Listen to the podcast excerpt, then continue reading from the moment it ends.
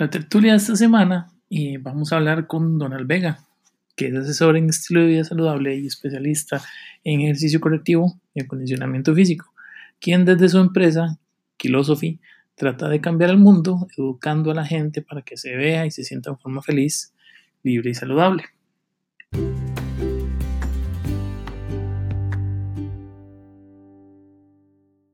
Esto inicia cuando yo salgo de, del colegio, en 92. Tenía un paradigma y es, el médico es eh, reconocido como una persona de estatus social. Entonces, tal vez no tanto por vocación, sino por un tema de estatus, pensé, voy a, voy a estudiar medicina.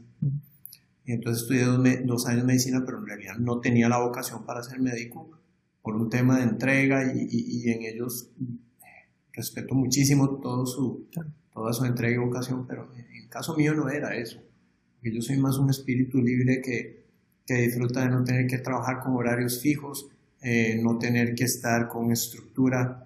Eh, por ejemplo, una de las razones de por qué yo me salí de, que es absurdo ahora, pero es un momento de rebeldía cuando uno estaba saliendo del colegio, fue porque me obligaban a cortarme el pelo y yo quería andar con el pelo largo. Y yo estudiaba en lo que en ese momento se llamaba la Universidad de Ciencias Médicas de Centroamérica, que hoy se llama la UCIMED, y entonces a mí me encantaba andar en shorts y tenía que venir con, eh, con pantalones largos. Me gustaba andar con el pelo largo, tenía que cortarme el pelo. Me gustaba andar en sandalias y tenía que venir con zapatos. Me gustaba andar en t-shirt y tenía que usar camisas de, cuello, de vestir. Entonces había una serie de cosas que se daban que era parte del por qué yo quería estudiar, pero al mismo tiempo otras que estaban en completa oposición de de mi personalidad, entonces decidí dejar de estudiar medicina. Después de esos dos años, me dediqué y siempre había entrenado y me había encantado toda la parte del, ejercicio físico y a partir de ahí, entonces eh, yo vivía en Moravia y bajaba aquí a, a en bicicleta, siempre, todos los días. Entonces a partir de ese momento en el 97 me ofrecieron ser instructor de spinning para Grupo Multispan y empecé a trabajar en la parte esa de entrenamiento en grupal, en la parte de spinning. Ese mismo año saqué el curso de, creo que fuimos primera o segunda generación, no sé, de entrenamiento personal que daba un TISPA.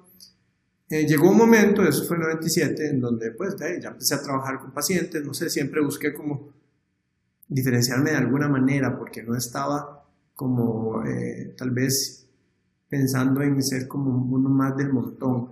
Entonces, eh, pensé, bueno, la recomendación del médico tradicional es haga ejercicio y coma bien. Entonces ahí empecé a estudiar nutrición para poder complementar y ayudarle a la gente. Eh, sin embargo, pasaba un fenómeno y es que en algunos casos, con alguna gente, había pérdida de peso, en otros no había pérdida de peso y mucha gente lo que busca es hacer ejercicio y comer bien para bajar peso. Entonces ahí empecé a darme cuenta de que habían algunos elementos que eran, iban más allá del tema de pérdida de peso que solo la alimentación y comer, comer bien y hacer ejercicio. Eh, por el tema de esta inquietud, entonces hablé con uno de los dueños de Multispam canadiense, se llama David Mears, y le dije que a mí me interesaba hacer algo más, que no estaba como muy contento con solo la parte de pesas y entrenamiento, sino que quería como ampliarlo algo más y me dijo, mira, tenés que irte a, San Diego a llevar un curso de golf. Y yo le dije, me encantaría aprender a entrenar gente de tenis o golf deportes que a mí me gustan y pues diferenciar un poco el servicio y no solo el tema de pérdida de peso o masa muscular. Entonces me voy a, a, San Diego y a este curso recomendado por, por David con Paul Check y Paul Check resultó ser el fundador de la parte de entrenamiento funcional. Entrenamiento funcional en esencia es a través del entrenamiento usted mejora todas sus funciones esqueléticas, su sistema esquelético, para que usted pueda funcionar mejor en lo que sea que usted haga. Entonces, si es una persona que pasa entregando todos los días botellones de esos de agua de, de 24 kilos, de 22 kilos, ¿verdad? Entonces, que, de que su entrenamiento se adecue para que sea un mejor entregador de agua, no sé. Eh, pero en ese momento fue un, un curso de, de, eso fue en el 2000, de, de biomecánica de golf, y me di cuenta que en realidad este era como gurú del tema de entrenamiento funcional. Y para que te hagas una idea, en los gimnasios existen unas bolas grandes que parece la bola de Kiko, se llama bola suiza, que él es el que originalmente introdujo en el ambiente de gimnasio la bola suiza y la traslado del ambiente de terapia física hacia la parte de entrenamiento y funcional. Entonces, bueno, ahí empecé a llevar los cursos en el 2001. En uno de esos cursos, en, en donde era sobre asesoría en estilo de vida saludable, conocí a una endocrinóloga llamada Diane Schwarzbein. Diana Schwarzbein tenía una particularidad y era que había curado a miles de pacientes con diabetes tipo 2. O puña, pensé yo que, que fuerte y qué mentirosa, porque la diabetes no se cura, ¿verdad? Decía yo, con mi mentalidad pequeña de, de aislada de, de, universitario, en donde todo lo que le dicen a uno es absoluto. Entonces me llamó la curiosidad y compré sus libros y encontré un mundo que nunca antes había visto. Ese era un mundo en donde la alimentación era contraria a lo que a mí me estaban enseñando en la universidad, o sea, literalmente era como al revés de como nosotros le recomendamos a la gente que debe comer y la gente se cura de problemas como hipertensión y diabetes. Y yo dije, ¿cómo es esto posible?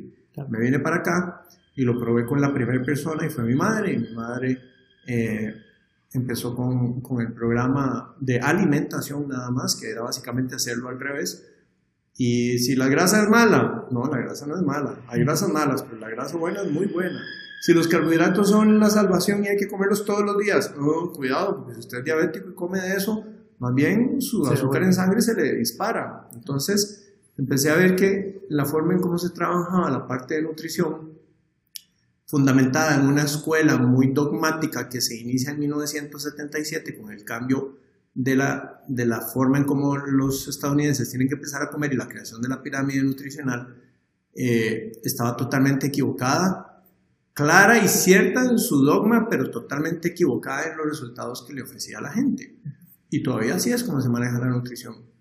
Y si vas a un programa de televisión, así es como te va a hablar el médico y así es como va a hablar la nutricionista, que comer bajo en grasa, hay que eh, los carbohidratos no, no son un problema, usted puede comer todo lo que le dé la gana. Ayer mismo estaba una paciente que vino con diabetes tipo 2 y que le mandaban a comer seis veces al día y que usted coma, pero coma frutas, coma arroz integral, coma pan integral, puña. Eso es precisamente lo que demostró Diana Schwarzbein, que estaba matando a sus propios pacientes diabéticos. Porque ella llega y dice, puña, a ver, déjeme entender esto bien. Azúcar alta en sangre, esos son los diabéticos. Eh, ¿Qué cosas elevan el azúcar en sangre? Vamos a ver, la grasa. No, la grasa no eleva el azúcar en sangre. Eh, las proteínas. No, las proteínas, a menos de que sean una muy alta cantidad, tampoco elevan el azúcar en sangre. ¿Qué nos quedan? Los carbohidratos. Los carbohidratos elevan el azúcar en sangre. A ver, a ver, entonces la recomendación de la Sociedad Americana de la Diabetes es baje la grasa, controle la proteína y coma solo carbohidratos eh, integrales Dice ella, esto no tiene lógica, pero dice, eh, yo vengo apenas graduándome, no creo que esto no se haya investigado en la Sociedad Americana de la Diabetes. Le queda dando vueltas el tema, ¿verdad? Y entonces a partir de ahí decide empezar a probarlo con una nueva camada de pacientes y les dice, a partir de ahora usted va a empezar a comer, a comer unos huevitos, va a comer un poquito de tocineta en la mañana, un poquito de aguacate. Y ese arroz quítelo y baje y ponga un poquito de ensalada. Y vamos a hacer su medición en azúcar en sangre ella se lleva la sorpresa de que todos sus pacientes a la semana siguiente llegan con los niveles de azúcar en sangre totalmente nivelados. Perdón, no totalmente nivelados, pero sí sumamente disminuidos en relación a cómo se mantenían normalmente. Pero lo más dramático fue cuando algunos pacientes inclusive le dicen, vea doctora, qué pena, de verdad no me regañe, pero es que yo tenía años de que no me dejaban comer tocineta, entonces yo no me comí una, una tira, yo me comí cinco tiras. Y no me comí un huevo, me comí dos huevos esos pacientes llegaron con el nivel de azúcar en sangre totalmente estable. puña, cuando yo veo eso, entonces lo probamos en mi madre y mi madre en cuatro meses revierte diabetes tipo 2. Diabetes tipo 2 de 15 años de evolución, o sea, ella fue diagnosticada a los 50 años y estábamos hablando a su edad de 65 años. Hoy está viva gracias a ese cambio que hizo. Mami estaba muy, muy deteriorada. Mami perdió 89 libras de peso en 9 meses y revierte diabetes. Entonces, en aquel entonces, claro, estamos hablando de 2001, 2002, y empiezo yo a comunicar. Yo tenía una página y escribía ahí, en, la página se llamaba Balance Natural originalmente, y escribía una serie de cosas y de mis ideas y lo que iba experimentando. Y claro, era el hazme reír y ataque directo de, para empezar, entrenadores, porque el tema de entrenamiento funcional era un cambio de paradigma. entrenamiento funcional y usar bolas, entonces de, este va a lesionar a la gente, las va a matar con esa bola. Eh, usar cables, eh, va a lesionar a la gente con esos ejercicios. Y con el tema este de, de, en la comunicación que yo hablaba, de lo que ha pasado con mi madre, eso es absurdo, la diabetes no se revierte. Que yo mismo lo pensé cuando la señora lo dijo. Por la formación que tenías. Claro. Pero eh, entonces no era ya un tema de será cierto o no, es que ya yo lo había vivido en carne propia, ya lo había visto. Y a partir de ahí no hubo vuelta atrás. O sea, ya yo no podía volver a hablar de nutrición como a uno le enseñan en la universidad. O sea, yo no puedo decirle a una persona que tiene sobrepeso, sí, tranquilo, usted puede comer todas las frutas que quiera porque son sanas y usted puede comer todo el arroz integral que quiera. Eh, sencillamente no va a pasar porque ya yo entiendo y estoy un grado más allá gracias a esta exposición que tuve con esta señora.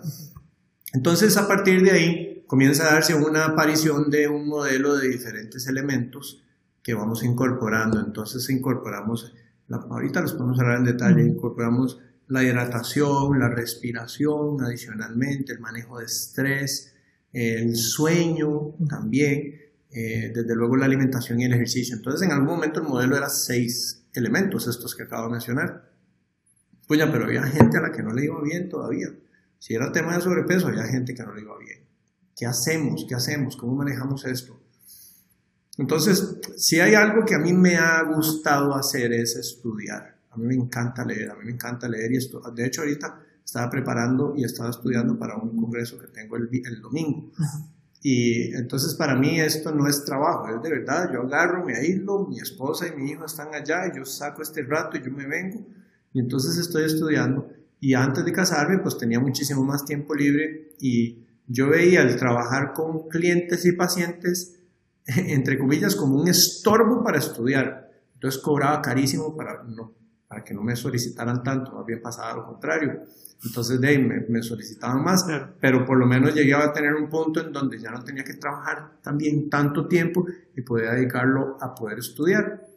Entonces empecé a a investigar, investigar y de pronto fueron apareciendo otros elementos en el modelo, eh, hasta que llegamos a las 10 estrategias biológicas. Estamos hablando desde el 2011 hasta el 2017, que la iniciativa se llamaba Balance Natural y el approach o el acercamiento a los pacientes era one on one. O sea, yo veía a mis pacientes en ese momento con citas individuales. Eh, los que entrenaban conmigo entrenaban tres veces por semana, los que veían a cita, los veía una sola cita. Yo era muy creyente de que la gente hay que educarla para que luego se suelten y puedan funcionar sin tener que estar atados a algo, ¿verdad?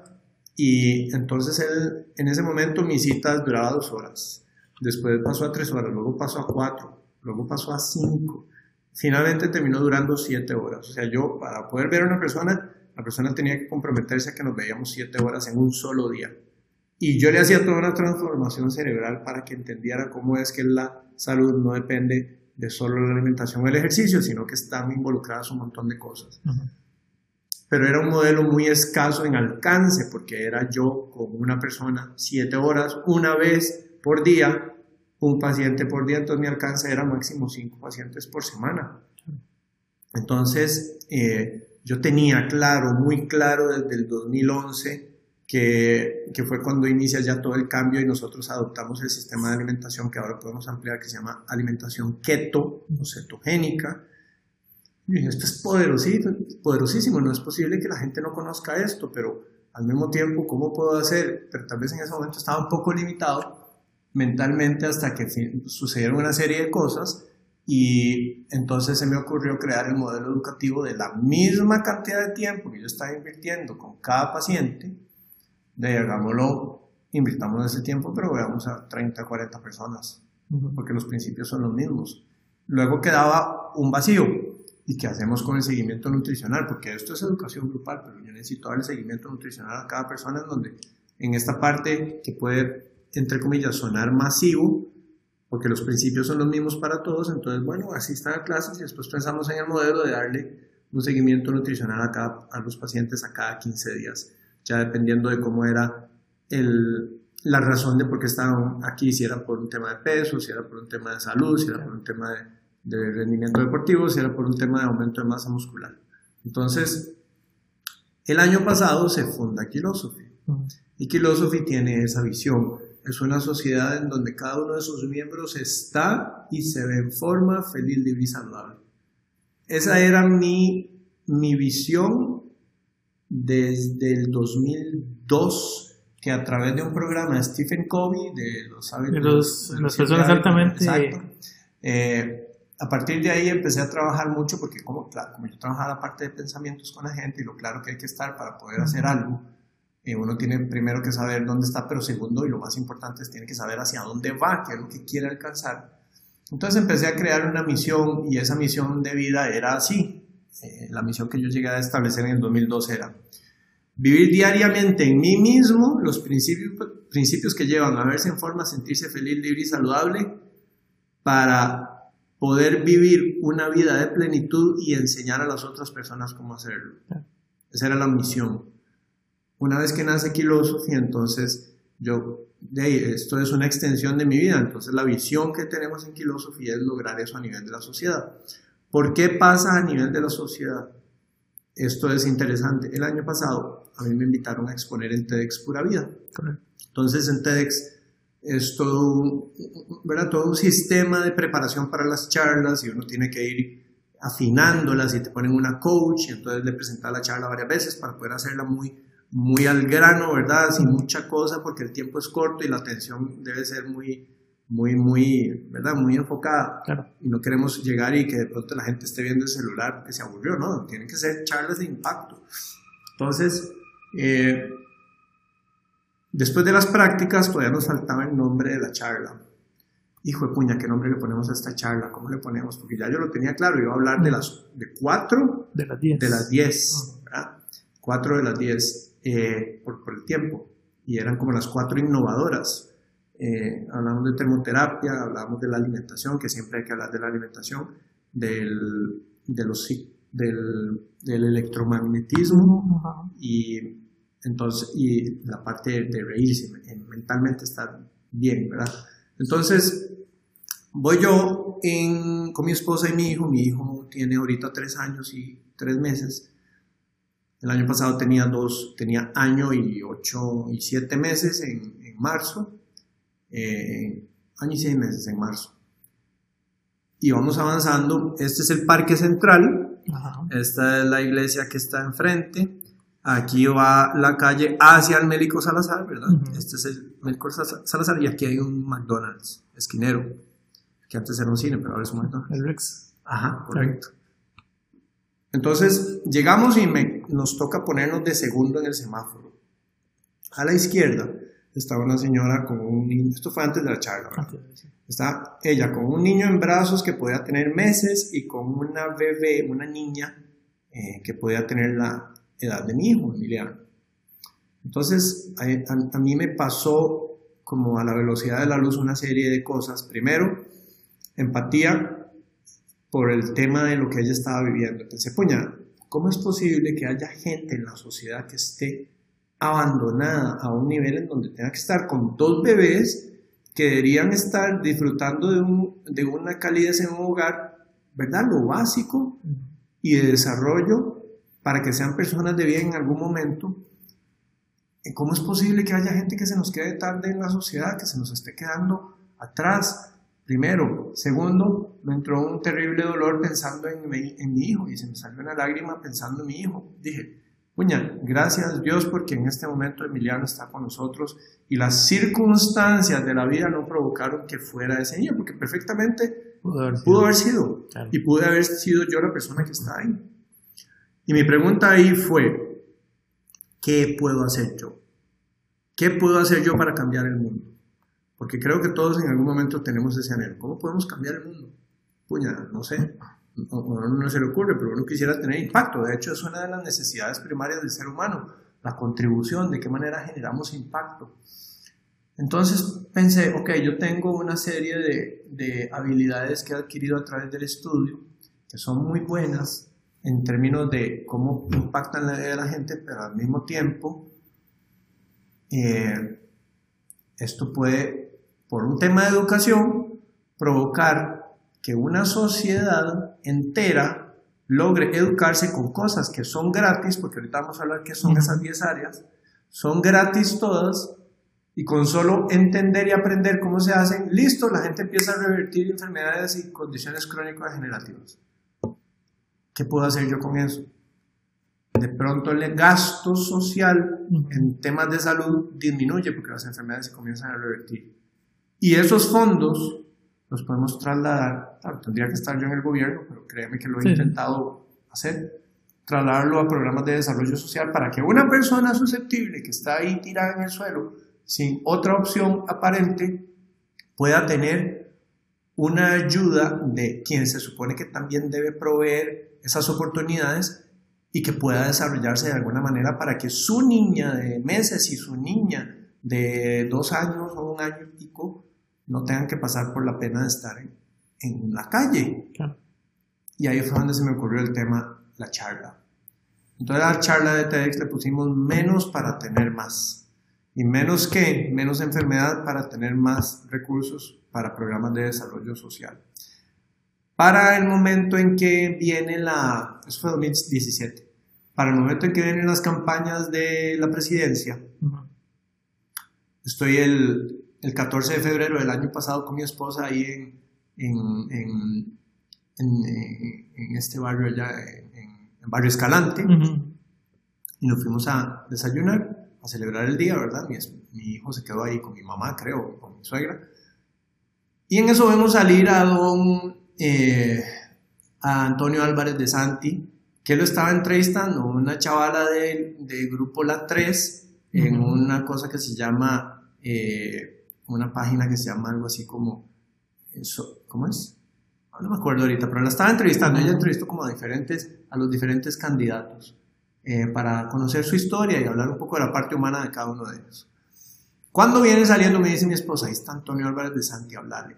Hijo de puña, me levanto yo y le digo, don Antonio, gusto en conocerlo, eh, muy fan suyo. Eh, vieras que yo tengo una idea de cómo podemos cambiar a Costa Rica y me gustaría conversar con usted para proponerla para el tema de salud y su gobierno.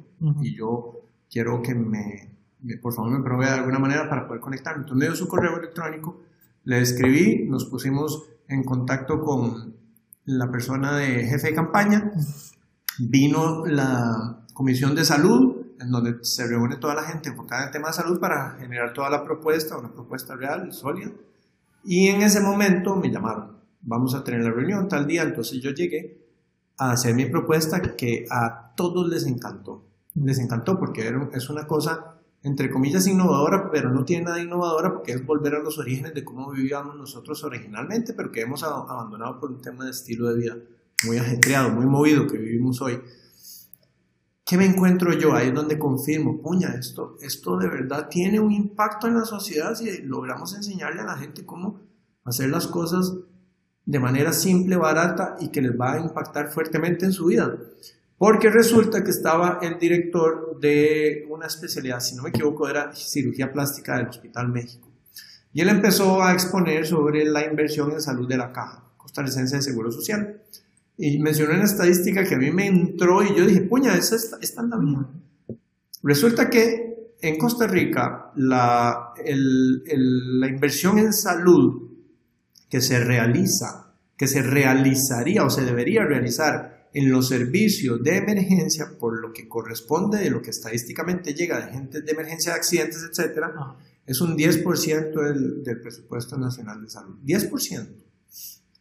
¿Cuánto está invirtiendo hoy la caja en, en atención de emergencias? Está invirtiendo 30, 25 a 30%. O sea, una vez y media más de lo que, más ya, de lo que ya debería estar haciendo. Eh, perdón, 10% estamos hablando de una vez y media a dos veces lo que, más de lo que debería estar gastando. Y aquí fue donde me provocó un shock. ¿En dónde se está yendo ese 20 o 15% más? En atención a pacientes diabéticos e hipertensos descompensados. Cosas que se revierten con esta alimentación y con esto que nosotros estamos proponiendo. Entonces, fue puña, ahí no, no había algo más claro que el agua. Yo dije, esto, de verdad, me pongo la camiseta porque en filosofía en realidad lo que queremos es una transformación de la sociedad.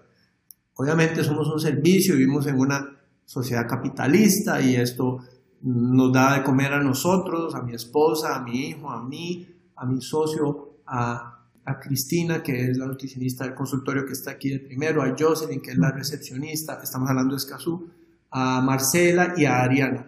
Y en Heredia están tres personas, está Carolina, está María José y está Stephanie.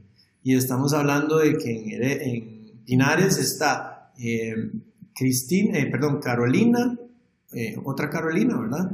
Está Daniela y está em, Paola. Ok, entonces, puña, el muñeco se hizo grande. Y qué dicha que entonces podemos ofrecer un servicio en donde podemos sostener a mucha gente y sus familias. Hay unas que tienen hijas, hay, hay unas que son solteras, madres solteras, hay otras que, que tienen responsabilidades, otras están casadas. Puña, vieras qué bonito. Y poder hacerlo de una manera en que cuando nosotros vemos a los pacientes que vienen acá, al final sellamos la clase con un abrazo, porque es una de las formas en cómo uno puede obtener felicidad ocho veces al día. Uno abraza y tiene un cambio de química cerebral total entonces sellamos esto con un abrazo y la gente se va contenta. Y cuando ya empiezan a contarnos los testimonios, de verdad ahí es donde queda el punto de satisfacción. Ok, estamos haciéndolo por ellos, por nosotros, pero por la sociedad. E, e, y eso es una utopía, porque ahí hablamos de una sociedad, y una sociedad en Costa Rica somos 5 millones de personas. Ahorita hemos visto 2.760 pacientes. Eso es una eh, Ni un 1% de la, de la, población. Exacto, o sea, eh, un 0,1, un 0,1 creo. Entonces, eh, no, un, 1%. No. Menos, menos. Un 0.5%. Entonces nos falta camino por recorrer, es una utopía, pero el hecho de que sea una utopía a nosotros nos frena porque sabemos que, que el objetivo final es que esa señora que estaba ahí en el suelo y personas como ella tengan oportunidades en una sociedad que se olvida de la gente y parte de eso sucede porque estamos atendiendo incendios que podrían perfectamente nunca iniciarse, como una crisis en salud que ya viene. Ahorita se considera que mi hijo Emiliano va a morir su generación por la velocidad en que están apareciendo las enfermedades tan temprano, van a morir antes que su papá. O sea, si yo viviré, viviré hasta los 80, ellos vivirán hasta los 77 o 75. Y eso no puede ser. Dada la tecnología y el avance, no puede ser que cosas tan simples que no cuestan, y que por un tema de no saber cómo hacerlas esté matando a la gente. Y eso es básicamente. La, la gente a veces eh, como que se complica de muchas formas para poder tratar de tener una forma de vida sana, una forma de vida feliz, porque a veces la gente no relaciona con la felicidad con, con, salud. Claro. Y va muy de la mano eh, la una con la otra. Entonces quizás una de las cosas que yo, que yo veo de lo que, lo que han mencionado es el hecho de que la gente termina eh, a veces tomando las decisiones equivocadas por falta de, educación y, darse cuenta que hay cosas pequeñas que uno puede hacer un cambio que realmente provocan un, beneficio muchísimo más grande de lo que uno esperaría. Exacto. más que todo, te lo digo porque a veces eh, de la gente, de amigos, eh, inclusive de experiencia personal, el tema de la salud es un tema que no es tan, digamos, la gente no lo toma tan importante o no, no le da importancia hasta que pierde la salud. Entonces, muchas veces eh, creo que la, la, la, la clave para, para, poder entender la importancia de eso es educarse. Y eso es una de las cosas por la que creo que hemos estado hablando y, y, durante muchos años, eh, últimamente principalmente, donde la gente dice, más, preocúpese por estar bien, preocúpese por comer bien, preocúpese por hacer ejercicio. Y vos lo mencionabas al inicio, de que es justamente eso, es un conjunto de varias cosas a la vez, son 10, en este caso en particular, son 10 áreas, 10 estrategias biológicas que vos estás implementándole a la gente o enseñándole a la gente para que ellos tomen control de sus vidas, porque muchas veces el tema con la salud es muy personal, la gente, la familia le dice, mira, que yo sé que vos sos hipertenso, cuídate, nosotros te cuidamos, pero si la persona no quiere cuidarse, quiere seguir entrando a, a las harinas, no, no puede esperar otra cosa diferente. ¿Cuál ha sido principalmente el cambio que vos sentís que en esas 2.000 y el resto de personas que has, que has estado, eh, con los que les has estado ayudando, eh, la mayoría de la gente te dice, mira, es que digamos, yo no me he dado cuenta de esto hasta que vos me lo dijiste. Claro. Bueno, hay varias, es que en realidad las 10 estrategias biológicas son un cambio de paradigma total. O sea, cada cosa es nuevo, pero es como en sus orígenes era para nosotros. Entonces, todas las áreas tienen una parte que impacta. Pero por, por ejemplo, en el tema de la alimentación, nosotros nos centramos y con evidencia explicamos por qué la grasa saturada, eh, que no es lo mismo que grasa animal, porque, por ejemplo, y esto es un error muy común. Eh, si yo le pregunto a nutricionista, eh, dígame una cosa, ¿usted dejaría que sus pacientes coman grasa saturada de, de manteca de chancho? Eh, se asustan porque la manteca de chancho no, porque es grasa saturada, porque es de fuente animal. Pero eso es como un, es un como un disco grabado. Es manteca animal, grasa saturada, mala para la salud. Es así. Para empezar, la, la manteca de chancho es una manteca cuya composición principal en un 55% de su composición es monoinsaturada, que es la grasa que todo el mundo dice que hay que comer y es buena y un 45%, un 40% de esa manteca de cerdo es grasa saturada, pero un 55% es grasa monoinsaturada. Entonces, técnicamente la manteca chancho es una grasa monoinsaturada. Sin embargo, ese error hace que la gente inmediatamente vaya y ataque una fuente exquisita y súper poderosa en términos de mantener la calidad de las grasas ante temperatura y que no nos hace, hace daño a nosotros. Y basta con preguntarle a los abuelos con qué cocinaban. Te van a decir que con manteca de chancho. ¿Y cuánto, cuánto tiempo vivían? Exacto. ¿Y por qué con manteca de chancho? Porque pasaron la prueba del tiempo de generaciones tras generaciones en donde las cosas se usan por prueba y error y eso es sabiduría ancestral. De pronto, en la década de los 30 del siglo pasado, empieza la producción del aceite de inicia, soya, inicia toda una campaña para atacar a su competidor número uno, que es lo que siempre se ha usado, que es grasa saturada de mantequilla y aceite de coco y, manteca de chancho. Se crea toda una política, a un señor se le ocurre decir una barbaridad de que la grasa saturada es mala y que nos mata el corazón, llamándose el KISS, y se crea la pirámide nutricional y de pronto los nutricionistas empezamos a ser educados a que la gente tiene que comer bajo en grasa.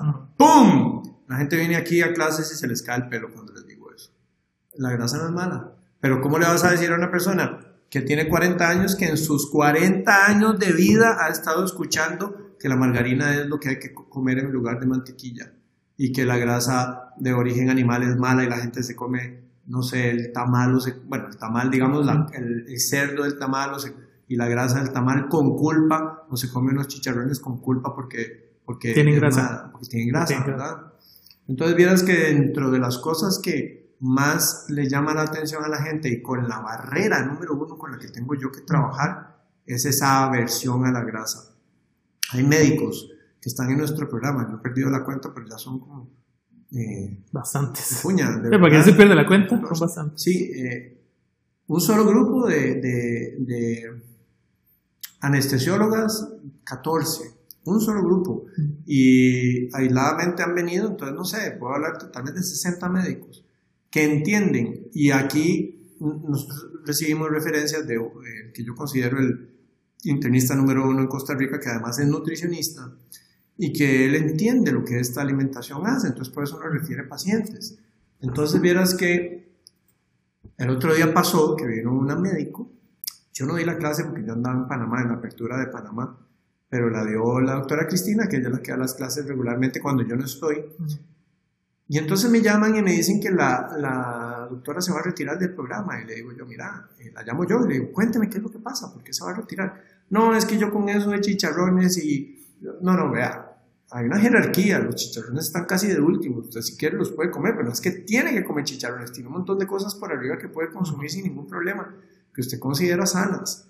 Esta, que no es mala, que usted considera que, no que sí es mala, está de última y siquiera no la consume, pero no es porque le vaya a hacer daño. Todas las demás de arriba sí, claro. Todas las demás de arriba sí. Entonces le digo, si quiere yo le puedo, es que no, me dice yo, eh, esa parte inicial que ustedes mandan para luchar con la muerte de los hongos y todo esto, eh, a mí me parece como que no. tranquila, eso es, si usted quiere que esos hongos se mueran, porque va a pasar, y su salud mejore, pero en el periodo de 15 días en donde los hongos están muriendo, eh, usted va a tener una serie de reacciones en donde no se va a sentir tan bien y no quiere hacer lo que nosotros recomendamos para que no se sienta bien, tranquila, no lo haga. Se va a sentir un poquillo mal, pero esos 15 días está listo, se acabó. Y me dice, pero también es que la ansiedad, a mí la ansiedad me mata. Yo, yo soy medicado. Y le digo, vea, yo tengo el último congreso al que asistí en Ohio hace dos meses, publicaciones científicas en donde se demuestra que para depresión y ansiedad el tema de alimentación keto tiene una respuesta extraordinaria, o sea, revierte esas condiciones. No es que no, entonces ya yo dije, esta, esta lo que tiene es un tema con la grasa. le digo, dígame una cosa. Usted lo que tiene miedo de la grasa, ¿verdad? Y me dice, sí, es que yo con la grasa no, no, no, yo, yo sé que está mal. Le digo, hagamos una cosa. Yo le pago a usted la cita con el médico para que él le explique a usted, porque ya no es nutricionista médico, ahora es médico con médico, y que le explique a usted por qué esto es la mejor opción que usted puede hacer. Y dice, no, aún así yo me quiero retirar, tranquila. Yo lo pensé, no se lo dije, pero yo lo que dije es, esta mujer está bloqueada. Está bloqueada, está con un proceso de autosabotaje que nosotros aquí enseñamos a los pacientes cómo bloquear el autosabotaje y es sus viejas tendencias metiéndose en el medio para impedir que avancen. ¿Y cuál es el problema? Que si una persona no está logrando algo, no lo está logrando porque no está haciendo ciertas cosas.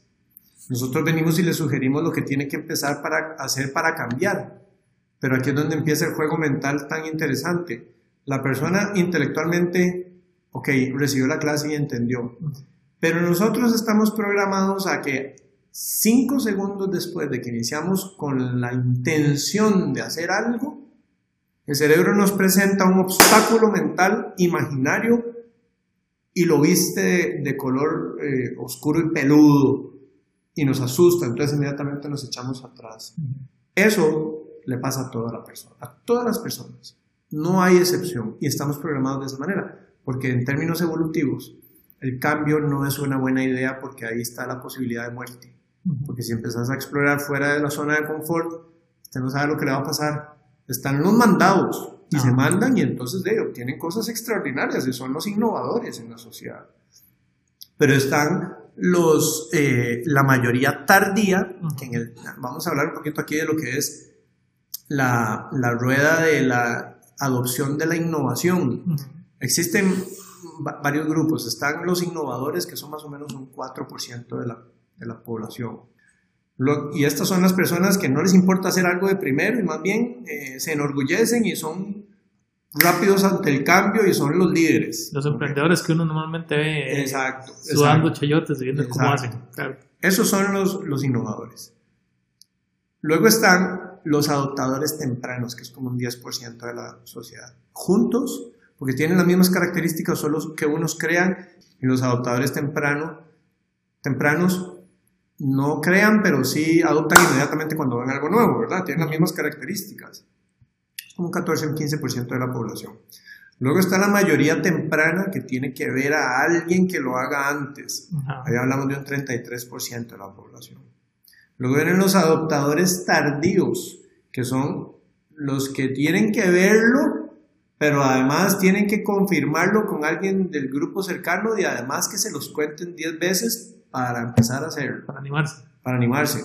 Y después están los lagartos, que son como 10%. Y esos son los que se quedaron atrapados para toda la vida y no pudieron cambiar. Los que están bloqueados. Los que están bloqueados. Entonces cuando me pasa esto como una persona, yo digo, puña, eso es de verdad una barrera. Es una barrera porque es cómo se forma un paradigma, es autoridad, intensidad y repetición. Autoridad es cualquier figura autoritaria a la que uno le ponga atención y simplemente por un tema de de jerarquía uno ni cuestiona lo que le dicen. Intensidad es cuando lo que le dicen a uno lo hace, lo hace sentir muy mal o muy bien. Paz, ella el subconsciente. Y finalmente repetición, una y otra y otra y otra y otra y otra y otra. Y particularmente los médicos y los nutricionistas somos educados a que hay que tenerle miedo a la grasa. Entonces yo no la culpo, pero sí entiendo y me da tristeza. Y yo se lo dije, vea, vieras que a mí me dan ganas de llorar cuando yo hablo con una persona como usted y está totalmente bloqueada, porque yo sé lo que esto hace, yo sé cómo le puede ayudar, y yo quisiera que usted lo hiciera, pero usted está bloqueada, usted no, no va a avanzar. Entonces, ¿qué puedo hacer yo en ese momento? Y así se lo dije. Con mucho gusto, yo le devuelvo el dinero. Vea que de verdad lo hago con un dolor de corazón porque yo sé que usted se va a beneficiar de esto. Cuando haya llegado, cuando haya llegado a tocar fondo, porque es donde usualmente la gente cambia, entonces con mucho gusto aquí estamos a la orden para ayudarle. Pero es ese paradigma, el más, el más, el que crea más chispa, pero el que una vez que la persona lo logra superar, ah. le ves la sonrisa en la cara cuando estamos mostrando al resto de la clase. Porque dicen, puña, claro, estas cosas tan ricas no podían ser malas. Hay cosas ricas que son malas, pero estas, que son las que nos dicen que hay que evitar, como los quesos maduros, ¿verdad? Cottage ricota, no saben nada de nada, nadie se quiere comer eso y son bajos en grasa y y es lo que le mandan a la gente. Puña, ¿no? Un cheddar, un juda, un edam, que son los que de verdad traen todos los componentes que deberían estar, de son los que le dicen que no coman porque son altos en grasa. Entonces, pues, puña, la gente está enredada, de verdad. Y la, innovación últimamente a veces es más complicada porque, digamos, creo, creo, que en una sociedad tan informatizada como la de nosotros, o como dice un amigo muy, muy, muy cercano, estamos tan infoxicados de información que terminamos dudando de todo. Hay que, hay que creer, digamos, Internet está en la mano de nosotros todos los días y uno puede empezar a buscar y decir, mira, es que estos dicen esto, estos dicen lo otro. Vos hablar de las figuras de autoridad, entonces esa figura de autoridad dice que eso es malo, estos dicen que es bueno, entonces la gente sí, se bloquea, y inclusive por eso mismo. Es un reto porque, como bien lo decís, de verdad que uno puede encontrar la evidencia de aquello en lo que crea y esté buscando, y la va a encontrar. Claro. Estos aparatos, vieras que interesante, porque hay una, ¿sabes quién es David Letterman? Ajá, correcto. Eh, hay una, un programa de David Letterman ahora que se retiró de, de, la estación que trabajaba en televisión, en, bueno, Charo, digamos.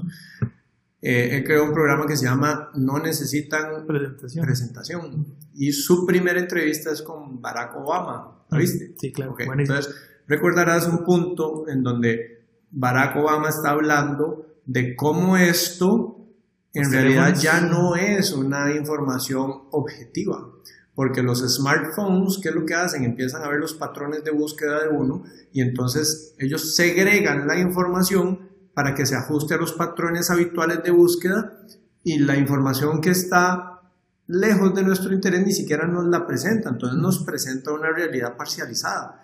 Y recordarás que hablaron de un ejercicio que hicieron en, en Egipto, en donde a tres personas diferentes. En su Google, en su teléfono, les pusieron, eh, no sé, creo que era Egipto, y al que era fundamentalista eh, musulmán le salía el nombre de una mezquita, a otro que era como intermedio le salía el nombre de un parque, y a otro que era como más abierto le salía el nombre de un hotel. Misma búsqueda, misma página, diferente teléfono smart que nos da información de acuerdo a lo que nosotros estamos creyendo. Entonces esto, lejos de ser una información objetiva, es un reforzador de nuestros propios patrones de pensamiento. Te me haciendo igual con las redes sociales, que las redes sociales... Lo vemos. Es, es, casi lo peor porque en realidad es gente que vos estás cercana y que vos decís, bueno, le, tomo cierto valor a lo que me está diciendo o a lo que esa persona sí. cree. Entonces, ¿a, ¿a, dónde está el reto ahí? ¿Cómo no, se, ¿Cómo no se engaña uno de pronto diciendo puña, es que este sistema de alimentación es el que, que de verdad tiene mayor sentido. Eh, la parte del sol, bueno, eh, para de una vez hablar de las 10 estrategias biológicas, el luz solar, ciclos de sueño, electromagnetismo, pensamiento, respiración, hidratación, neonutrición, movimiento, termoterapia y manejo de estrés. Entonces, ¿cómo puedo hacer yo? Ok, yo me voy a estudiar de los innovadores. Me voy a estudiar de los innovadores son las personas que por absurdo que parezca lo que están haciendo, están obteniendo resultados, independientemente de si tienen un título o no. Esta gente ha probado anecdóticamente, con, en muchos casos publicados científicamente, que esto funciona en un montón de gente cada vez que se prueba. Puña, y hay algo muy poderoso.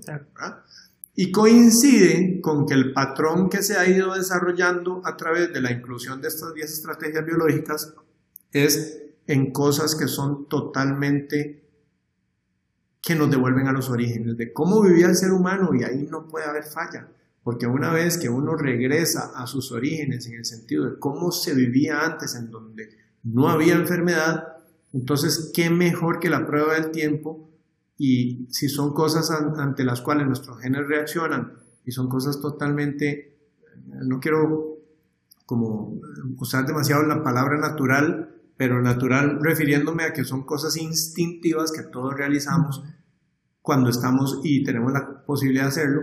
Entonces ahí es donde la, el tema de sesgo comienza a quedar un poquito fuera, porque claro, una persona puede ser estar vegano y el vegano está absolutamente convencido de que el veganismo es la vía. Está el vegetariano y el vegetariano está absolutamente convencido de que es la vía. Está el keto extremista y dice, no, todo en, ese congreso que andábamos ahí, eh, ¿verdad? y todos íbamos porque nos interesa ese tema de la alimentación keto. Y era un congreso científico en donde los científicos están publicando lo que están encontrando, lo más reciente. Entonces se oyó el grito de un más en el público en donde estaban hablando y diciendo, es que no deberíamos caer en pensar que keto es para todo el mundo siempre. Y el más levantó la mano y dice, ¡ay tú! ¿Verdad? Como diciendo, yo sí creo que todo el mundo debería estar en keto. Bueno, eso es un extremo. Hay ciertas condiciones en donde keto no funciona y aquí nosotros a esos pacientes les decimos que no les podemos ayudar porque sabemos que eso no funciona está el, el, paleo y el paleo es un guerrero absoluto defendiendo paleo, ¿verdad? Entonces, puña, en, un mundo de cuestiones relativas, pensar en un absoluto es, es peligroso. Pero cuando lo que se hace siempre conduce como sistema a que haya una mejoría sustancial, entonces ahí es donde nosotros empezamos ya a integrar algo. Y ahorita la, la, la, respuesta de la gente ha sido bastante buena en el sentido de poder entender que ese cambio de, mentalidad es necesario y crítico para poder ver un cambio real en, la salud. en la salud, porque no ni siquiera en la apariencia, en la salud como tal. Así es. Eh, ahí está, ¿verdad? En forma feliz, libre y saludable. En, forma es estético, pero en realidad el tema no es estético, porque resulta que con sobrepeso aumentan 50 condiciones de salud. Entonces ya el tema de, estar en forma es la prioridad número uno. Felicidades que nosotros enseñamos a la gente, eso que te decía el abrazo, por ejemplo, cómo, cómo liberar dopamina. Libre es que alcancen una posibilidad de tener libertad en su cuerpo para hacer lo que quieran cuando quieran, que no se sientan limitados. Y finalmente el tema saludable que es la prioridad nuestra. O sea, de verdad es que la gente esté con niveles de salud óptimo, lo que nos interesa. Cuando estar en salud funciona, o pasa, las otras tres cosas caen por su propio peso. Entonces ese es el énfasis. Sí, uno lleva al otro. ¿Cómo lo hacemos? Aquí a la gente yo la pongo a firmar en, la, en el segundo slide, en el tercer slide de la presentación, ya ha entrado los 10 minutos de iniciar la primera clase, los pongo a firmar un contrato mental. Y ese contrato mental es la forma en donde nos aseguramos de que cumpla con el proceso. Y esto es muy reciente, tendremos dos meses de estar, porque estas clases no son fijas, ¿verdad? El hecho de que yo esté estudiando constantemente, tienen que ir variando, no pueden ser fijas para siempre. Entonces, no tanto en fondo, pero sí en forma para lograr más compromiso en la gente. Entonces viene un tema en donde necesitamos hacer que la gente se vuelvan guerreros de sí mismos, o sea, defensores de sí mismos y no auto, autosaboteadores. ¿En dónde está el tema de el, contrato mental? Y el contrato mental inicia así, vamos a firmar un contrato mental imaginario, pero este contrato es muy válido. Usted lo firma y si usted no lo cumple puede ir a la cárcel. O peor aún, puede no cumplir sus metas. Ah, cumplir no cumplir las metas es peor que morirse para uno. Usted está aquí por algo, está aquí para lograr su meta. Si no cumple este contrato, no la va a alcanzar. Ya dio el paso. Punto número uno, y es el 80% de los ingredientes para que usted logre el éxito. No en esto, en cualquier cosa. Es por qué lo está haciendo. ¿Cuál es su visión? ¿Qué tiene al final eh, cristalizado como una imagen que va a hacer que usted pueda de verdad permanecer haciendo lo que quiere hacer? No es perder peso, no es bajar grasa, se los garantizo. Aquí la gente viene por otras cosas. Vienen a mejorar relaciones, vienen a, quedar embarazadas, vienen a tener pareja, vienen a poder caminar y hacer la romería, vienen a hacer un montón de cosas, no es a bajar peso y bajar grasa, es lo que bajar peso y bajar grasa les genere en términos de felicidad, libertad y salud en sus vidas. Ok, eso lo tienen que convertir en una imagen. Ellos vienen a buscar el medio para poder llegar a algo más. Ajá, que no es pérdida de peso y grasa, que no es eso, eso es garantizado. Es un medio para llegar a eso. Exacto. Entonces, el 80% de ese contrato es la cláusula número uno, es usted tiene que tener una visión. Si la visión no existe, a usted le hace falta el 80% de lo que necesita para llegar. Porque no sabe por qué está haciéndolo. Por eso, volvemos a lo que estábamos hablando antes, la gente tiene que tocar fondo en su vida. Yo no trabajo y es pérdida de tiempo cuando la, la esposa trae al marido para que el marido coma mejor, para que baje peso. A no le interesa, no va, a dejar el programa tirado porque ahí no hay una visión de fondo. Es cuando la persona toca fondo y dice, ok, hasta aquí no más, voy a cambiar, ¡pum! Ahí se acaba de levantar su propio líder y ya sabe y lo tiene, ok, toqué fondo quiere decir que este dolor que ahorita tengo no lo quiero volver a sentir nunca más, ¡pum! Hago lo que sea para, lo que sea. Y nosotros si somos buenos haciendo algo es evitando el dolor. Entonces hay dos motivadores, uno es evitando el dolor y el otro es ganar placer. El placer no es tanto como evitar dolor, entonces bueno. No mueve tanto como evitar el dolor. Exacto. hay atletas que vienen acá que quieren mejorar marcas, entonces ellos buscan placer, ganar más prestigio para sí mismos y todo, pero bueno. El segundo punto es aprender a estirarse. Estirarse significa que todos en algún momento nos vamos a topar con un un obstáculo propio o externo, autogenerado o externo. Ok, la persona que no se estira es una persona que no tiene la capacidad de bordear obstáculos. Entonces aquí en la subcláusula de esa cláusula de estirarse dice, si usted no puede hacerlo, tiene que hacerlo. Si usted no puede hacerlo, entonces, tiene que hacerlo. O sea, no es opción. Si usted está hoy aquí, es porque en el pasado no lo ha logrado. Y no lo logró porque cuando su cuerpo le dijo, ya no puedo más, no se detuvo. Entonces, para que usted llegue y lo logre para toda la vida, el momento en que usted dice, no puedo, ahí se tiene que forzar a hacerlo. Y el momento en que brinca eso, va a llenarse de poder porque va a decir, puña. Qué interesante, mi enfoque ahora es, si no lo puedo hacer, voy a hacerlo. Y cambia y se abre un mar de posibilidades en donde uno encuentra empieza a encontrar vías de cómo hacerlo, pero si uno su enfoque absoluto es yo esto no lo puedo hacer, el universo le va a dar toda la evidencia que usted necesita para enseñarle por qué eso es tan difícil y mejor ni haga el esfuerzo porque no lo va a hacer. Ese es el segundo punto. El tercero es responsabilidad absoluta. No es de la nutricionista, no es de la familia, no es de los amigos, es mi responsabilidad hacer las cosas y de nadie más.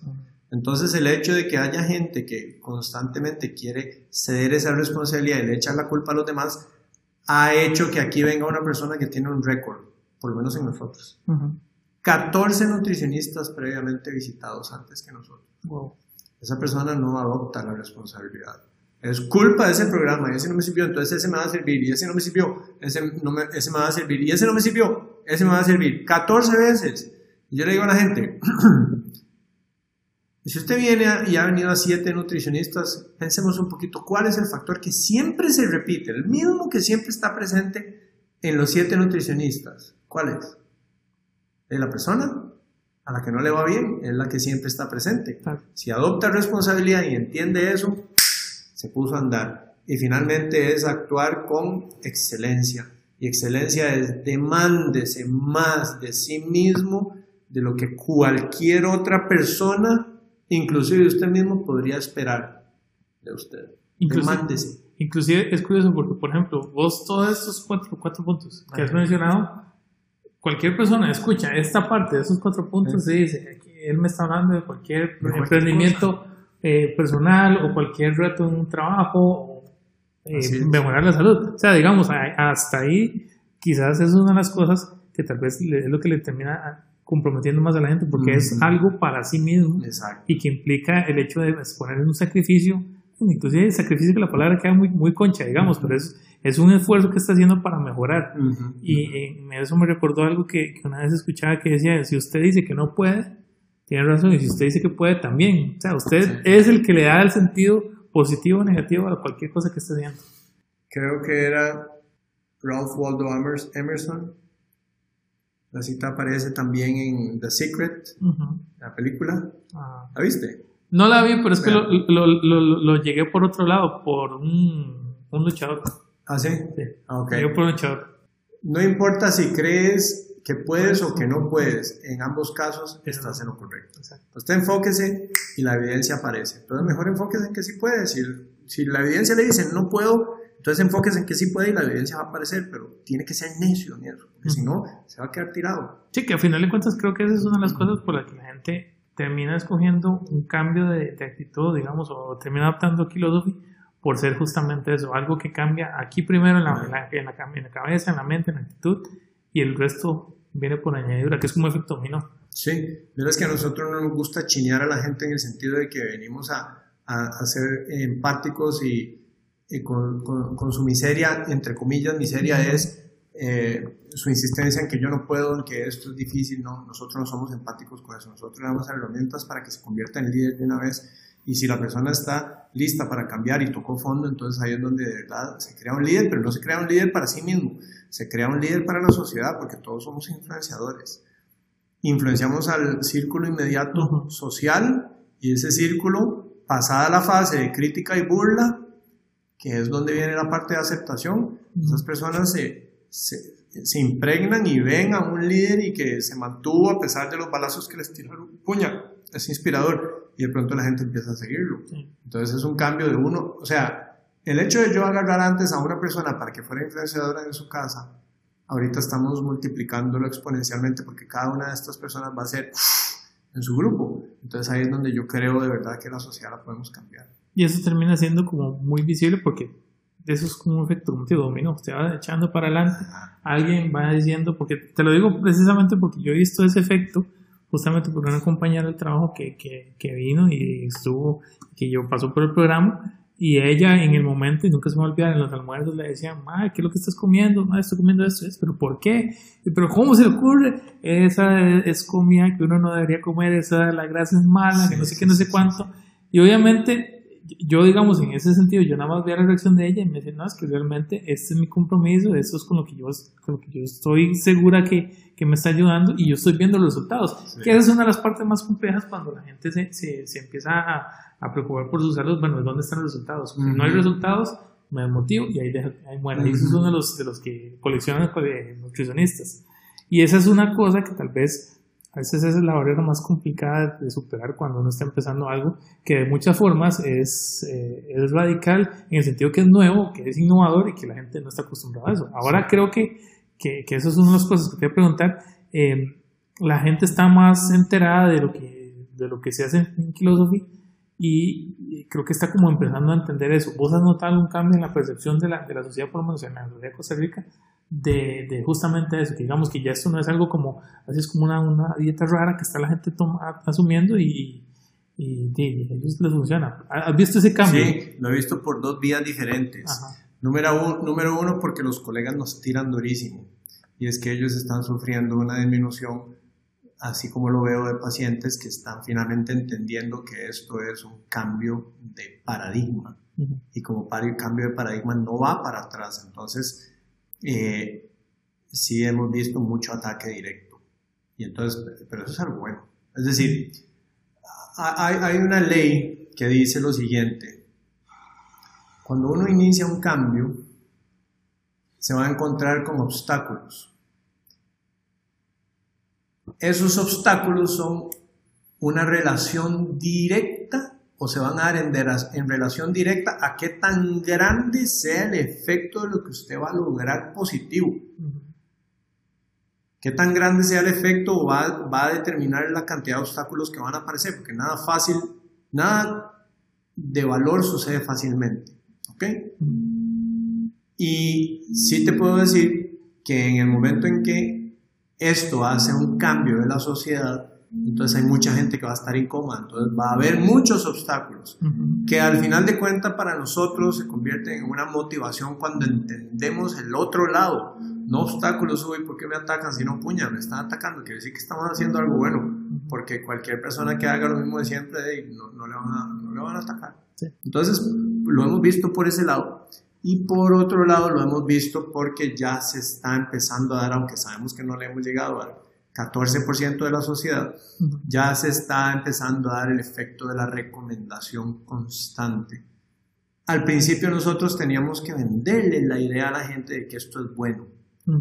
Y teníamos que explicárselo, y todavía lo hacemos con mucha gente, pero ahora cada vez más nos vienen pacientes que vienen, vea, es que mi prima lo está haciendo y yo vengo ya convencido, quiero hacerlo. Ya no hay que, hacer, ya no hay que hacerles el convencimiento porque alguien más lo hizo, le funcionó, se siente increíble y entonces esta gente al verlos ya ahí está empezando a pasar el, efecto de influenciadores, que es ese cambio de la sociedad. Sabemos que en el momento en que se pasa un 14%, esto se vuelve un juego de dominó, pero es una caída acelerada. Pero ese 14% de los innovadores y los adoptadores tempranos es crítico para que los, eh, la mayoría temprana comience a caer en cuenta y, venza sus, sus eh, barreras. En televisión hemos tenido exposiciones también y uno de los con quienes trabajamos hizo el programa y vio los cambios y aumentó el rendimiento corriendo y entonces esto nos ha abierto la posibilidad de que se pueda hablar más de este tema que normalmente es totalmente cortado porque va en contra de muchos intereses. Pero bueno, de ahí, vamos logrando aliados poco a poco y vieras que sí, ese cambio se ha visto eh, puntualmente en esas dos áreas. Y al final de cuentas, esa es la parte curiosa porque la gente, la mejor recomendación es la que puede ver por, sin que uno tenga que decir absolutamente nada, quizás como temas de salud, eh, cuando uno tiene conocidos que, por ejemplo, uno ha sabido que toda la vida han estado padeciendo algo y uno ve eh, la actitud primero, que nunca a veces se nota más que lo físico, por lo físico es lo más que estamos acostumbrados a verlo, pero cuando uno habla con la persona y dice, mira, es que yo he hecho un cambio más y ahora veo la vida diferente, la veo hasta con colores que eso ya es como el, lado más romántico del asunto, pero uno dice, bueno, puchica, para ver que empieza a ver colores en, su vida, que probablemente debe ser muy gris, ya uno dice, esa recomendación es el mejor cambio, es, o, el, mejor, la mejor forma de cambiar esa mentalidad de la mayoría de las personas y ustedes ya están pasando por eso. Ahora ustedes ya, ya eh, están trascendiendo no solamente en el país, ya son tres, tres locales que tienen acá en el país. Y ahora están en Panamá, que fue una de las cosas que estuvimos hablando previo cuando estábamos coordinando la, la ah, ah, correcto, sí. El tema de Panamá es que, de verdad, eh, nosotros lo que hicimos fue un proceso de exploración vemos que Panamá está en pañales en relación al tema de la alimentación. Eh, el tema keto no se conoce. Y entonces ahí vimos una oportunidad de poder educar a la población y sabemos lo que viene con eso, ¿verdad? Los ataques que van a empezar, porque es empezar de cero allá. Dichosamente están los medios eh, sociales, o las redes sociales que ya hacen que uno pueda entrar sonando desde el principio sin necesariamente estar ahí, estar físicamente, ¿verdad? Entonces eso nos ha ayudado mucho y, y tenemos una, eh, una socia estratégica que fue directora del canal número 3, número 1 en Panamá, después la contrató al canal número 3 en Panamá y lo convirtió en el canal número 1, entonces está muy conectada en el tema de, de, relaciones públicas y nos está abriendo el camino para que la, la cosa no sea tan complicada porque ahí somos de afuera, pero sí tenemos a una cara eh, panameña que es Naomi Mena, que ella es la realmente la nutricionista que está a cargo y hace todas mis funciones aquí, ella da las clases, ella ve eh, a los pacientes y si hay algo que a mí me apasiona es dar las clases, entonces siempre que yo esté aquí yo doy las clases, eso es lo que a mí me apasiona. Los pacientes que son cosas ya más mecánicas de, de seguimiento y diseño de menú y eso lo ven las nutricionistas, pero la, la misión que nosotros tenemos en esta parte es educar a la gente para que el proceso de seguimiento nutricional sea muy mecánico, no haya dudas y no tengan que llegar con dudas realmente de cómo es que se hace esto, que ya lo entendieron a profundidad. Sí, porque al final de cuentas ya van educados en, en cuál es el proceso y es, cuestión de seguir con el contrato que se firmó al inicio de ese contrato mental para seguir hasta el final, o por lo menos hasta que lleguen a la meta, porque la gente me imagino que llega aquí con metas, es así como, como decís vos, quiero ir a caminar a la, romería, o que quiero... Eh, estar bien para el, para el, para el matrimonio, que me acuerdo fue el, el, caso de Natalia, que nos ah, está comentando en, en, la tertulia pasada.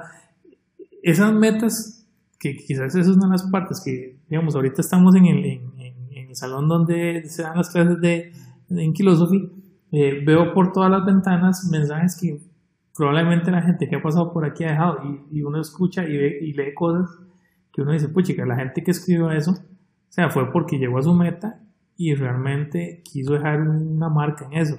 ¿Cuáles han sido, digamos, esas metas que, que, vos sentís que la gente, que vos dijiste, jamás pensé que la gente llegó aquí a, con una meta de ese tipo y la logró? Ok. Bueno, para empezar, esa pared se extendía para allá, pero esta, ese salón no llegaba hasta ahí, llegaba dos metros y medio más para allá, pegaba directo con recepción, el consultorio 3 no existía, tuvimos que construirlo, entonces esto se, se hizo más chico, pero en realidad esas, todas esas firmas llegaban hasta allá. Esto es una vez que termina la parte de educación, entonces la gente, eh, el primer grupo al que le ayudamos llamado Soy Kirby, eran 23 personas con sobrepeso de más de 120 kilos y hasta 180 kilos. Eh, ellos empezaron a poner ahí, de pronto la gente empezó a pedir pilots para poner. Y eso se llenó, hay 1100 mensajes. Y ya no había espacio, entonces ya dejamos de ponerlos. Lástima, porque no queremos también borrarlos.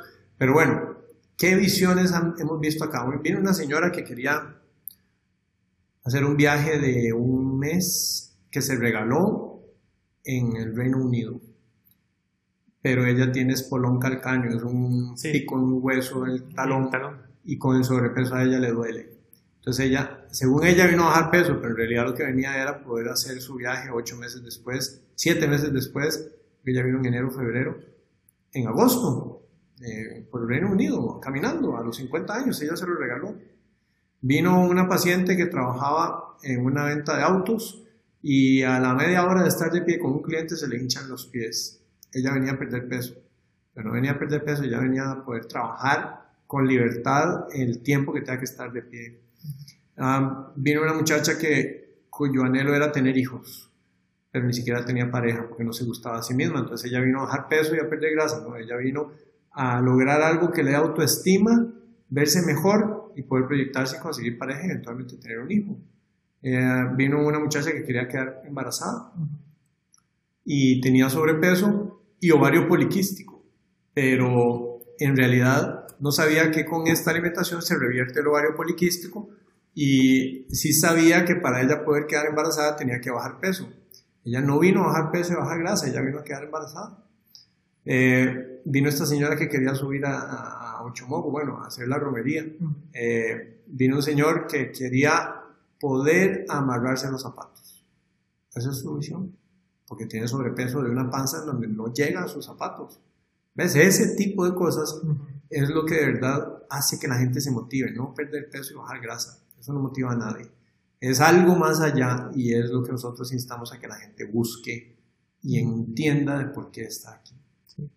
Ahora, hay muchas cosas que, hay muchas lecciones aprendidas que, que, veo yo acá, no solamente por las historias que comentas, sino por lo, que la gente vea. Pero quizás, ¿cuál, ha sido la las lecciones o cuáles han sido las lecciones más importantes que vos has recibido de la gente. Porque a veces yo estaba en una posición donde uno estaba enseñando, y está dando una, una, clase, un entrenamiento, una capacitación, y uno está dando conocimiento, pero casi siempre en las nuevas capacitaciones que he dado, la mejor enseñanza viene de parte de la gente que uno le está enseñando. ¿Cuáles sido las mejores lecciones que te han dado la gente? Bueno, eh, uno es que se han convertido, o sea, no lecciones, sino testimonios que nos han dado es que se han convertido en, que se ha convertido en un cambio para la familia en general. Entonces, recientemente, de hecho, una que nos ayudó un poco en la parte de Panamá a conectarnos con gente allá, pero ella de aquí, dice, es que yo tengo que dar las gracias a ustedes, de verdad, porque mi familia ha cambiado. Yo empecé con esto, bajé peso, me siento con energía. Mi esposo no estaba tan claro, tan convencido, pero mi hijo empezó a hacerlo, tiene déficit atencional y ahora es otra persona. Y eso hizo que mi esposo ahora sea un fiel creyente y ahora todos somos, y nuestra familia es lo que es hoy gracias a ustedes. Entonces, testimonios como esos de verdad son realmente motivadores. Y lecciones que hemos tenido de la gente eh, eh, es de todo, ¿verdad? Hay gente que es, eh, o sea, a, a, la gente hay que ponerle atención, y cada persona viene con, un rollo mental en donde uno no puede necesariamente juzgar eh, que alguien esté yendo bien o más rápido que a otros porque cada persona está en un contexto muy, muy personal eh, y esa, ese contexto hace que por lo tanto todo el resto sea diferente a, a otra persona. Entonces entender la parte de individualidad que aunque aquí es un tema grupal, eso lo aterrizamos siempre allá y es una insistencia constante mía con ellas, que lo hacen muy bien. Y es, vean, el paciente es un ser humano a quien vamos a escuchar y vamos a hacerle su programa para esa persona. Eh, no, aquí no manejamos machotes, no manejamos menús preimpresos que simplemente le damos haga esto porque el doctor dijo que hay que hacer eso. No, es como trabajamos. Pero sí la necesidad, es una lección importante, la necesidad de ser escuchados y tener una conexión con alguien. La persona que no logra conexión con, con otro ser humano es una cuestión muy superficial y no trasciende cuando uno, por eso yo insisto mucho en dar ese abrazo al final, porque yo conecto con cada persona y con cada persona me doy el espacio para abrazarlos al final y que sientan que aquí estamos de verdad por un tema de que buscamos un lazo fuerte para que ellos logren las cosas que, que, que quieren. Y, y vieras que eso nos ha funcionado muchísimo. Y no lo hacemos por un tema de, uy, sí, démosles un abrazo para que... No, es que de verdad hablamos de la felicidad y el tema del abrazo es uno de los elementos. Sí, que, que eso, es, eso es una de las cosas que más me llamó mucho la atención, porque digamos, investigando un poco cómo está el asunto de las estrategias, me llamó mucho la atención eso que hablaban sobre la felicidad. Uno escucha que el sueño, que el solar, la hidratación, termogénesis no estaba tan, tan, tan entendido con eso, pero ya un poco escuchando la, la, charla que dice en el TED, yo nada más mucho sentido. Pero felicidad, manejo de estrés, que es una de las cosas que nos tiene, por un lado, más muertos a muchos, eh, creo que es una de las cosas que lo distingue quizás por lo que la gente llama, le llama tanto la atención, porque como te digo, la parte de que sí, hay que comer bien, que hay que hacer ejercicio, todo muy claro, eso es, establecido que todo el mundo lo tiene que hacer, pero muy poca gente se toma el rato como para tratar de entenderse cómo reacciona ante las circunstancias de la vida, del trabajo, de la familia, de, no sé, tantas cosas que nos afectan. Eh, a veces yo siento que también a uno le hace falta dosis de, de, felicidad todos los días. Porque muchas veces, por el mismo estrés que uno maneja, se le olvida eso. Y esa es como la, la parte de la conexión que, que, creo que la gente se lleva eh, con, con y que es tan personal porque es, o sea, le está afectando no solamente la parte física, sino también la emocional. Entonces, ¿vos crees que a futuro, digamos, a cómo ha ido cambiando la forma en la que vos das o en la que ustedes dan la, la, la, educación para que la gente entienda un poco más cómo es esta filosofía de vida, vos cómo es ese cambio, porque todo eso está cambiando constantemente, vos me decías, la, capacitación que estamos dando ahorita no es la misma que vimos hace dos, tres meses atrás. Así es.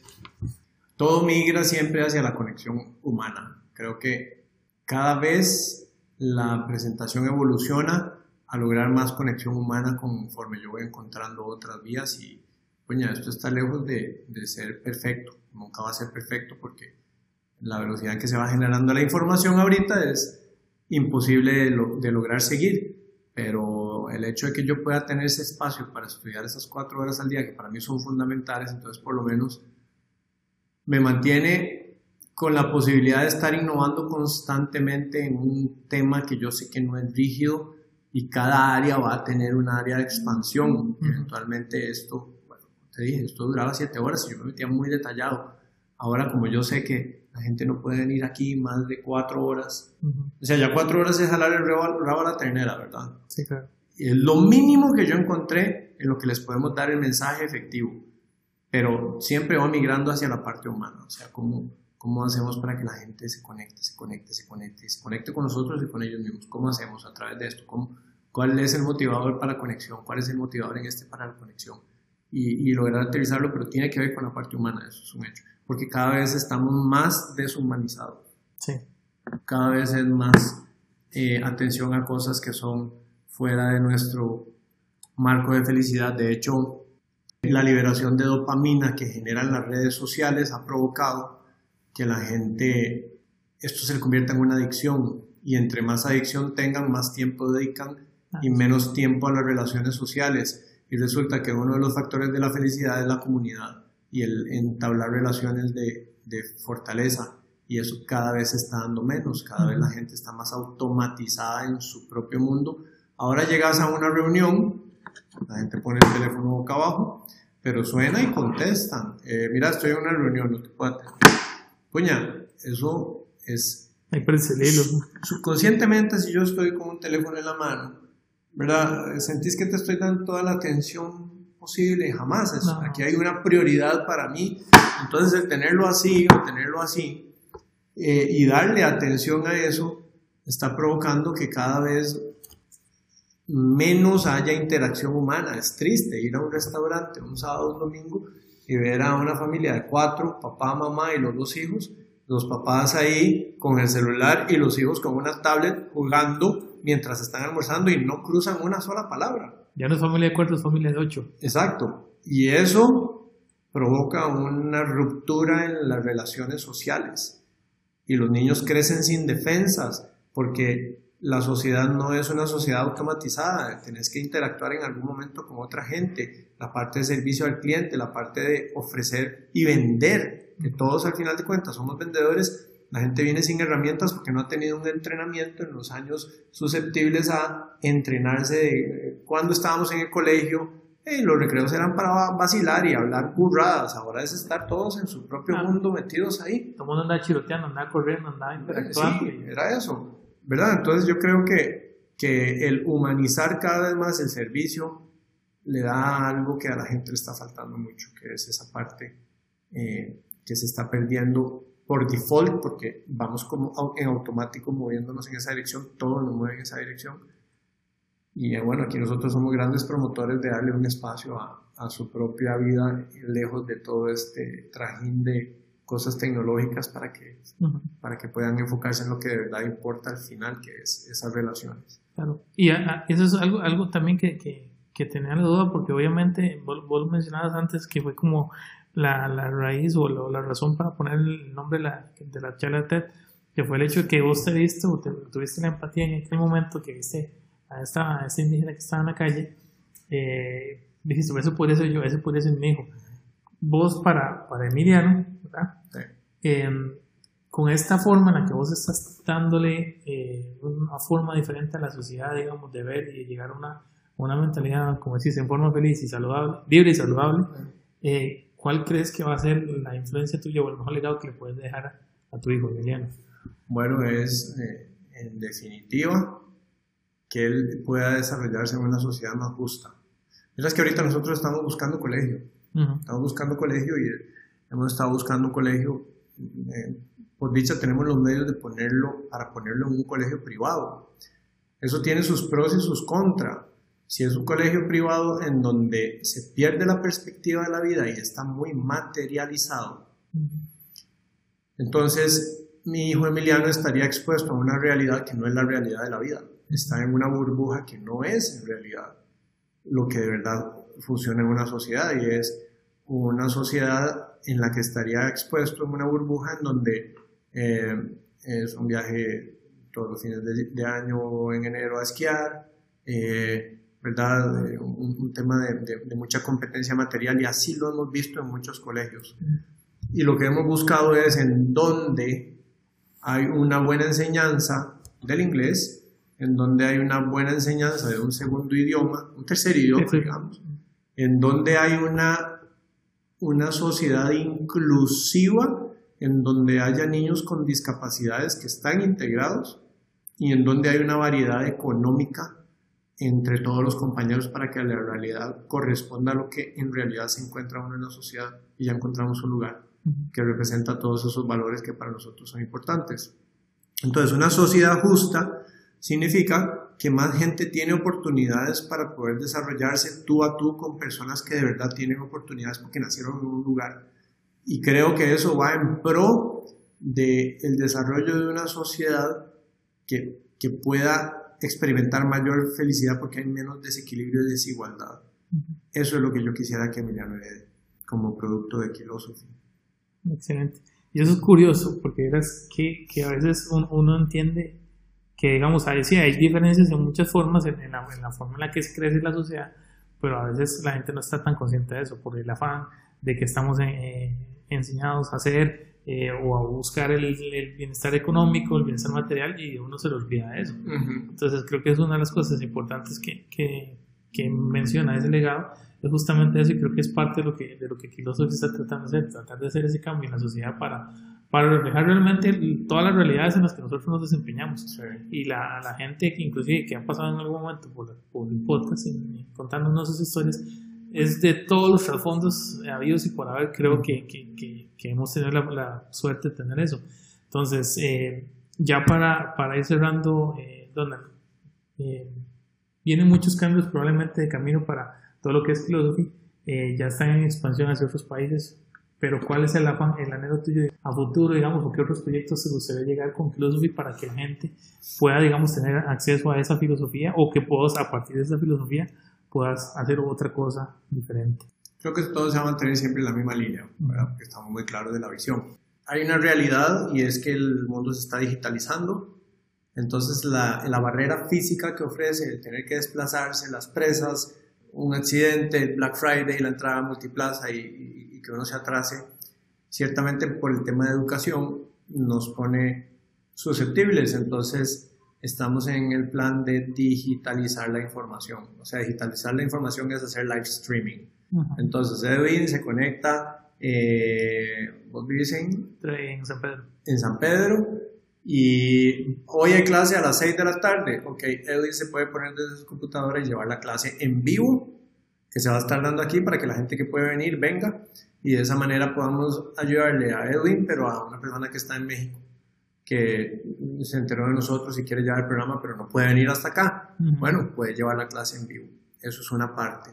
Eh, la otra parte es lograr convencer al colegio de nutricionistas de que permita la consulta online, que ahorita está prohibida. ¿Para ustedes o para Para nosotros, los nutricionistas. No y esto es lo irónico.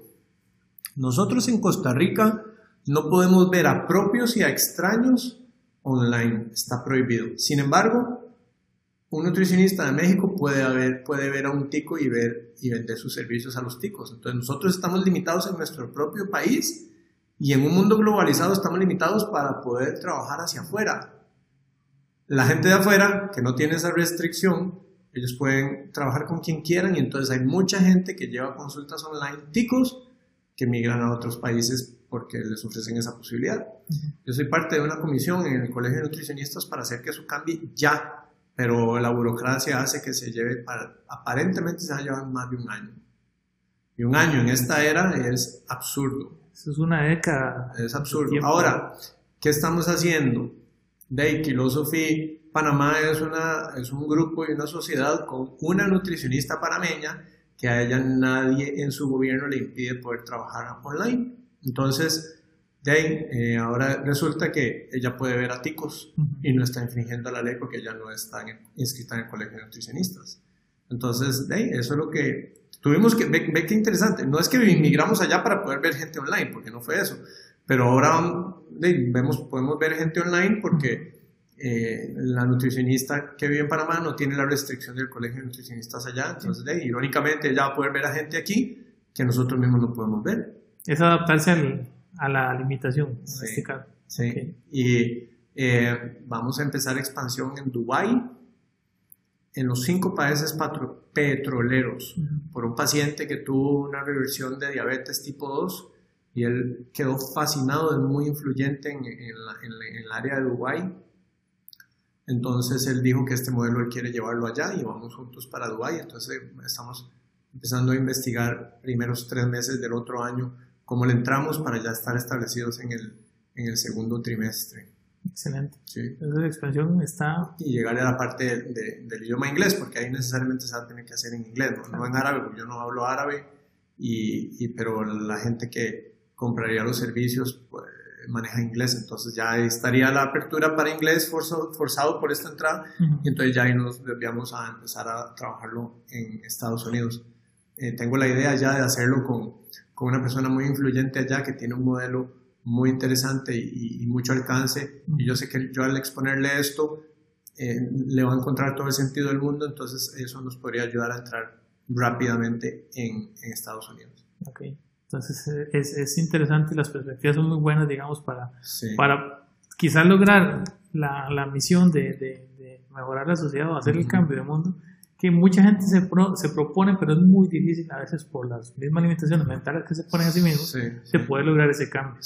Entonces me alegra un montón de saber de eso, porque inclusive una de las cosas que, que comentábamos antes de que empezáramos a grabar, el, el tema de, de, hablar de filosofía, el tema de hablar de, con Donald, es justamente porque yo encuentro un valor en, la forma en la que ustedes trabajan que les permite a la gente cambiar la forma en la que ellos piensan, en la que ellos viven, en la que ellos terminan eh, saliéndose de, de, esos bloqueos mentales, de eso oscuro y, y peludo que a veces se encuentra todos los días esas barreras que solitos nos ponemos para hacer eso. Entonces, siento que, que el aporte de ustedes es, es, digno de compartir con la gente, porque al final de cuentas a veces la gente encuentra alguna reforma en todo lo que hemos estado hablando en este rato, algo que probablemente les va a ayudar a inspirar y a quitar esa barrera y el día de mañana quieras pueden estar aquí inclusive en, en, las aulas de filosofía o, o en, línea, si, si, llega, el, llega el momento que esté en línea. la parte de educación no estamos restringidos nosotros a hacerlo, es la parte de la consulta, nutricional. La que es seguimiento después de la, la que es seguimiento, porque esto es educación, no estamos enseñándole a nadie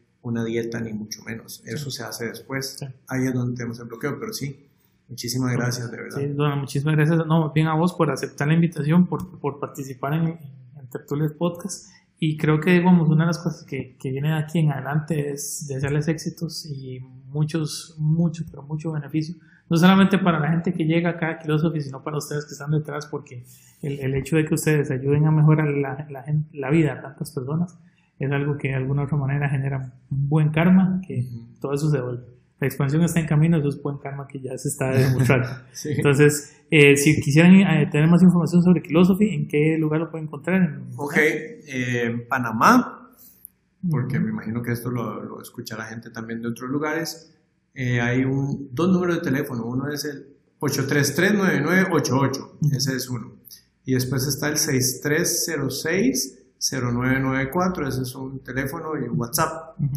En redes, independientemente si es Panamá o cualquiera, estamos en, en Facebook como Kilosophy Nutrición y en Instagram como Kilosophy Nutrición.